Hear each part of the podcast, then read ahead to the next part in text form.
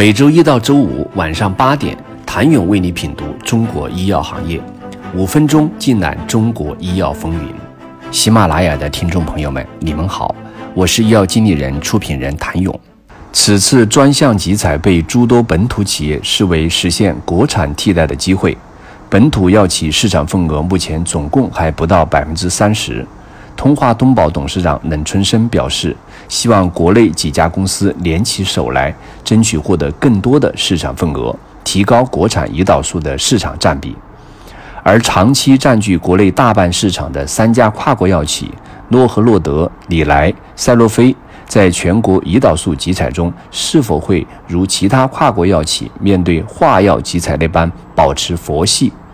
毋庸置疑的是，中国市场对于全球胰岛素巨头诺和诺德而言至关重要。根据2021年中报，诺和诺德中国市场总营收为12.68亿美元，占其全球营收的12%以上，同比增长了10.5%。其中，胰岛素制剂营收为9.85亿美元，占其全球胰岛素营收的22%以上。增长率达到百分之八点三九。尽管胰岛素集采来临，但是对于降糖产品颇多的诺和诺德而言，有更多的选择余地。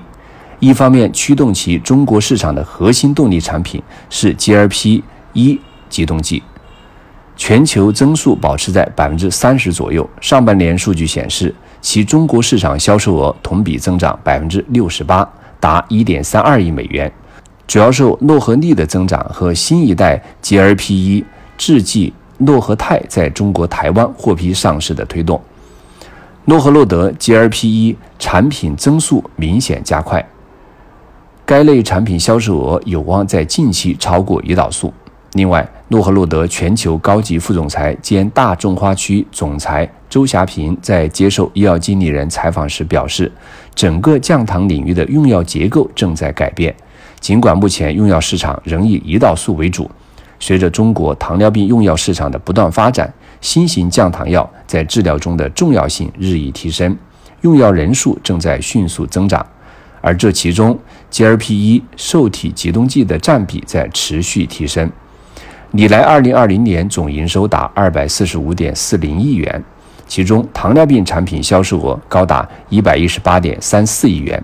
占总营收的百分之四十八点二二，其糖尿病产品销售额较上年提升百分之八，但是其糖尿病产品的增长主要依靠多拉糖肽和恩格雷净两个降糖产品，而胰岛素产品无论是重组赖普胰岛素、重组人胰岛素还是肝精胰岛素，其销售额要么增长有限，要么已经出现下降。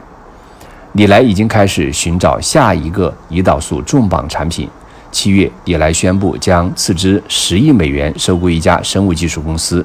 通过这笔交易，李来将获得其实验性葡萄糖反应性胰岛素的药物资产。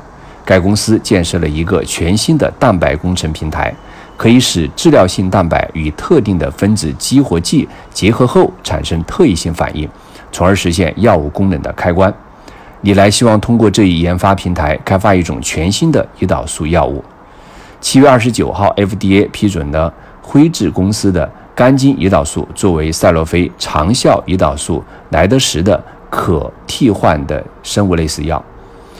这是 FDA 首次批准可交换生物类似药，也是首个可替代的糖尿病生物仿制胰岛素。而莱德时在中国的市场份额正在下降。数据显示，在2019年，中国公立医疗机构终端肝精胰岛素注射剂销售额突破60亿元，赛诺菲市场份额位居首位。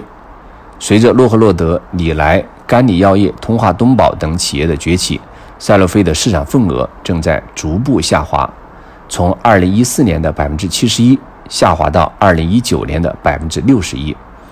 2015年，赛诺菲推出了新一代肝精胰岛素莱优时。二零二零年九月，该产品在中国获批。目前，赛洛菲正在为莱优时项目扩大产能。二零一九年，该项目正式开始，投资两亿元。二零二零年增长两亿元。新增的主包装生产线预计二零二二年投产，罐装线预计二零二四年投产。项目建成后，生产产品在满足中国市场的同时，还将出口澳大利亚、日本以及其他亚太地区。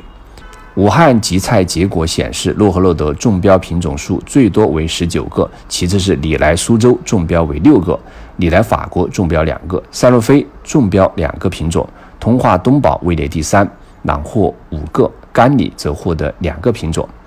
根据武汉的规则，是根据降幅大小来分量。谁降的幅度大，谁的比例更高。而进口产品定价高，即便是以国内企业采取同等降幅，就可以获得较大的降价绝对值，从而获得较多的替代量。